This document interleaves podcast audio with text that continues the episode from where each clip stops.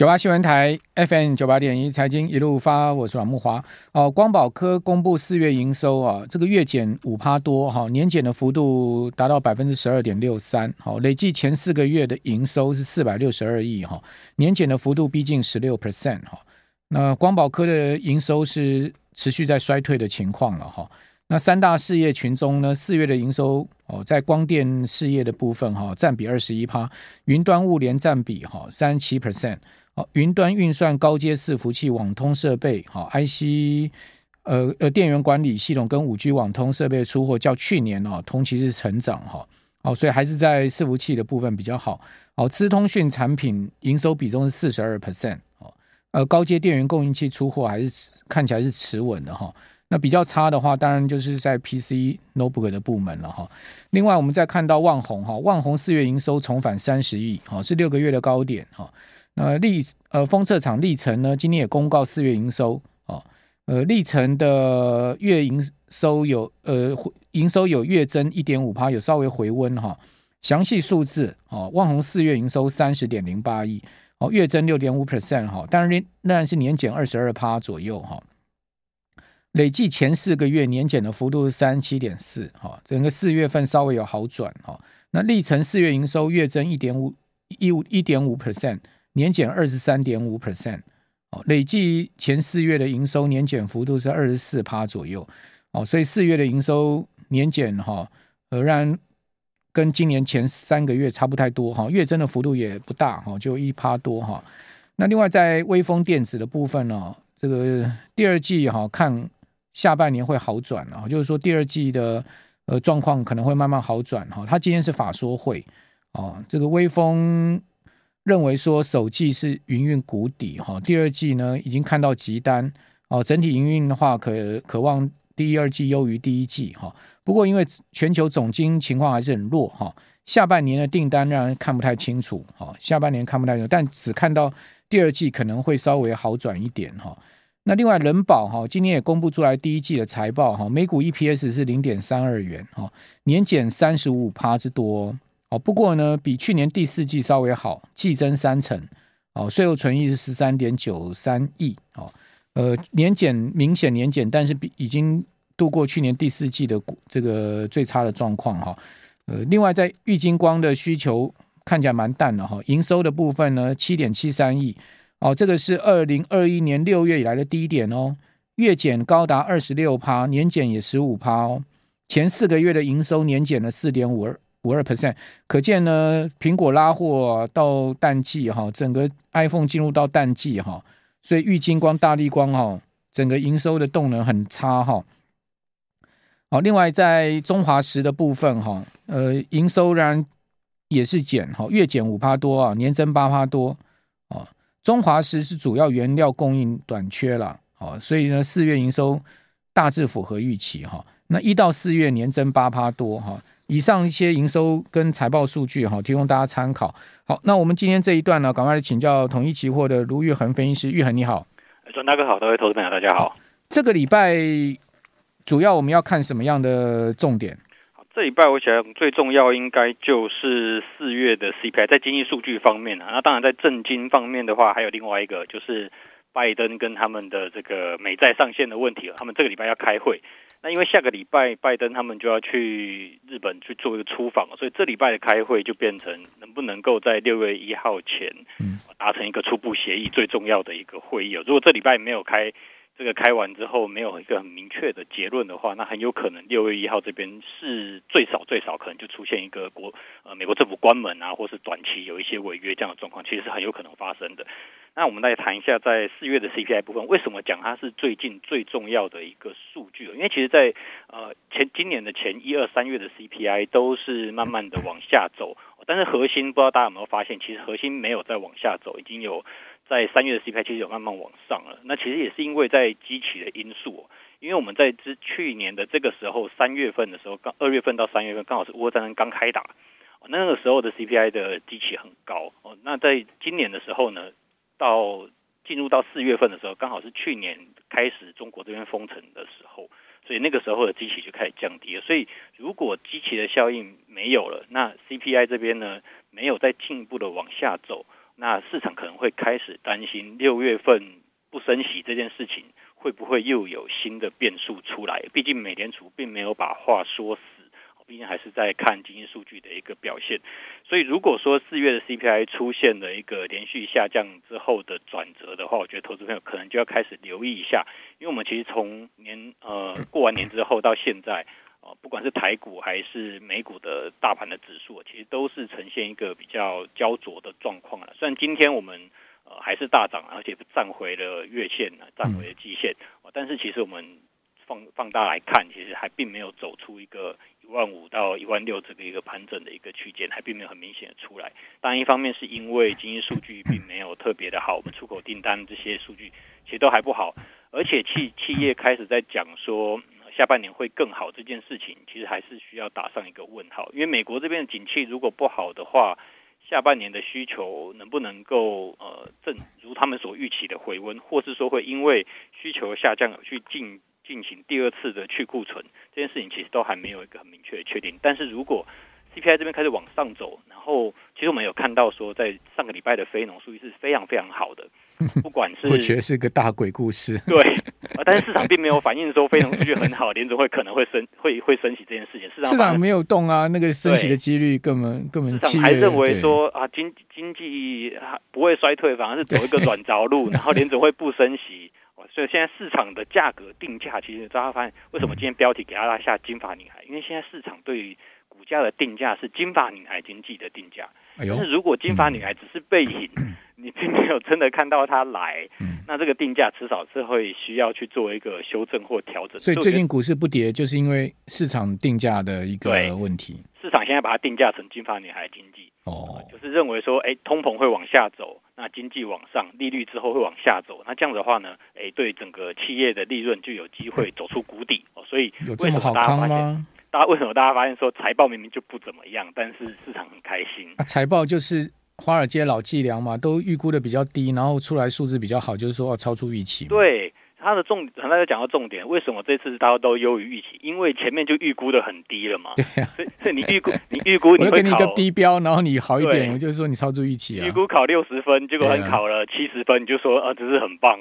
其实并没有，哦就是其实整体来看，整个市场除了 AI 这一块，诶，未来前景比较能够可以预期以外，但是我们可以发现说，尽尽管 AI 可以预期，但是我们发现，哎，微软的资本支出也并没有增加。台积电资本支出虽然没有减少，但是也没有说要再增加，所以代表说，哎，我们台湾擅长的是硬体的这一块，不见得真的能够分到很多的肉在在接下来下半年。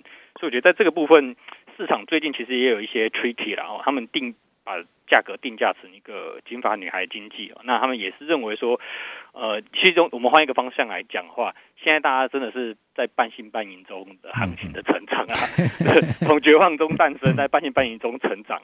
为什么？因为其实我我们统计，我们期货常常蛮蛮多法人客户嘛。嗯，我们跟法人客户问说：“哎，你觉得今年下半年你觉得好还是不好？”哎，说真的，还真的是一半一半呢。有些甚至同一间公司里面都会出现两种声音。有人觉得下半年会好，有人觉得下半年不好，所以整个市场真的就是在一个半信半疑这样子。期货今年很难做啊，期货今年很难做啊，因为它是价格不动，而且都被扒来扒去啊。对，明明明明看到波段好像要大跌，它又往上窜呢，那往上窜到一万六附近，它又往下压，所以其实 好像快要期货好不好做，其实可以观察一个数据，超难做，今年期货非常难做啊，叫做波动率指数，你可以看到今天的波动率。创新低哦，对啊，掉到十四，这很诡异耶。对，是我超诡异，是在二零二零年一月以来的新低哦。对吧？这个十四多的波动率是非常非常非常低的。恕我说一句啦，我觉得期货上根本被特定资金掌控了。嗯，那个那个大台小台哈，他每一天就在那边上下起手哈，一下去呃大买，一下大卖哈。有时候小台他一天可以把它多单。将近万口把它平掉哈，我觉得那都背后都有特定资金在操控了。所以阮大哥讲到一个重点啊，就是在今年，其实你看筹码来做的话，你反而很容易被价格或是筹码的变动牵着情绪走。而且看趋势的人都做错啊，因为这今年没有趋势，没有趋势可言啊，对啊，对，那就区间呢，就是一个过完年之后就是一个横盘整理，就趋势变区间呢。对，所以在这个区间真的很明确的。突围之前，我觉得其实大家对于行情，第一个不用太乐观，也不用太悲观，打下去就破破线破线之后，就会有人拉起来，然后冲过头了又会被拉下来。对啊，所以在这样的背景之下，在我觉得操作上可能就要稍微有耐心一点。大盘虽然不动，但是有一些个股它还是会有机会的。其实，在今年台湾有相当多的呃产业，比如说像是呃军工，在之前就很强。当然，最近是稍微回落一点，是最近资金跑去炒这个散热跟这个呃，就是呃碳权啊这一块，资金就会开始去做一个轮动。但其实这有一个现象，就代表说资金其实并没有新的人进来，就一套资金在这边转来转去，所以才会造成像这样子类股轮动的情况。反正这个。呃，大人不在，小鬼当家嘛，小鬼就好控盘。我们这边先休息一下，等一下回来告诉更多美感哈。九八新闻台 FM 九八点一财经一路发，我是阮木华。哦、呃，今年哦个股很走那种三亿、四亿、五亿股本的股票哈，你那超过十十亿的股本都算大。呃，听到没有？你去看哈，今年真正标股哈，那个股本都在三亿、四亿、五亿哈，就是那个小股本的股票。哦，比如说呢，像四七四四的黄将，你有听过这档股票吗？黄将。哦，你你听这张股票，你觉得他是做什么的？哦，我告诉各位，他是做那个机器设备的，他是专门做那个包药机器设备的。他的营收不错哦，他的这个前四月营收大增哦，那四月的营收出来也相当好。像你看他的股本才不到这个呃五亿多的一个股本哈，他的股价哦今天也大涨，对不对？今天涨了差不多八趴多嘛。然后年初的时候股价才二十几块哈，现在已经涨到了四十几块的股价了哈。黄酱今天收盘四十二块八，涨了三点二五元哈，涨幅呢八趴多。对，哦，那你如果看它 K 线的话，哦，年初股价多少？年初股价在二十五块附近，现在已经涨到四十二块，接近四十三块了。你说涨幅大不大？很大哎。可是你就看到它就慢慢温温温吞吞这样涨，就是这样子慢慢温温吞吞这样的，直到这这个这几个交易日开始比较明显放量再往上拉，哦，像像那个药房的信一也是一样，今天信一又第二根涨停板，就带动大树，大树今天也涨三趴多，哦，所以要发现，哎，这些搞药的呵呵，好像是最近最近那个市场盘面资金的焦点，哦，那就变这样子嘛，就是说。信一的股本也才三亿多嘛，大树的股本比较大，九亿多，对不对？将近九亿哦，也是在十亿以下，所以资金就轮动到那些内需那种股本小的。所以今年的话，我觉得这个趋势很明显，那种大股本的那个超过十亿以上，我都觉得大股本都都都都都动不了哦，更何况那个几百亿、上千亿公司那种股本上千亿的，你希望它大动吗？我们请教统一期货分析师卢昱衡哦，玉衡今年。真的很很像这样的一个行情，就是那种小小鬼当道啊。对，因为资金一套资金嘛，那拉大的拉不动，小的总有机会嘛。只要他们找到哎营收或是呃获利的表现能够比去年来的好的，那我觉得在今年都有机会。不管是接单啊，或是说哎。他们展店的状况有比去年好，不管是解封的行情，或者是说呃大家对于出吃喝玩乐的一个期待，或是健健康康的要求，今年其实炒的都是像这样子一个类型的个股。那其实这边再提一下，就是刚才我们讲呃美债上线的这件事情嘛，嗯，其实大家如果今年初到现在，我大家有没有发现，就是其实投信啊，或者是法人常常在推大家去可以关注美债这一块，我觉得反而 ETF 啊。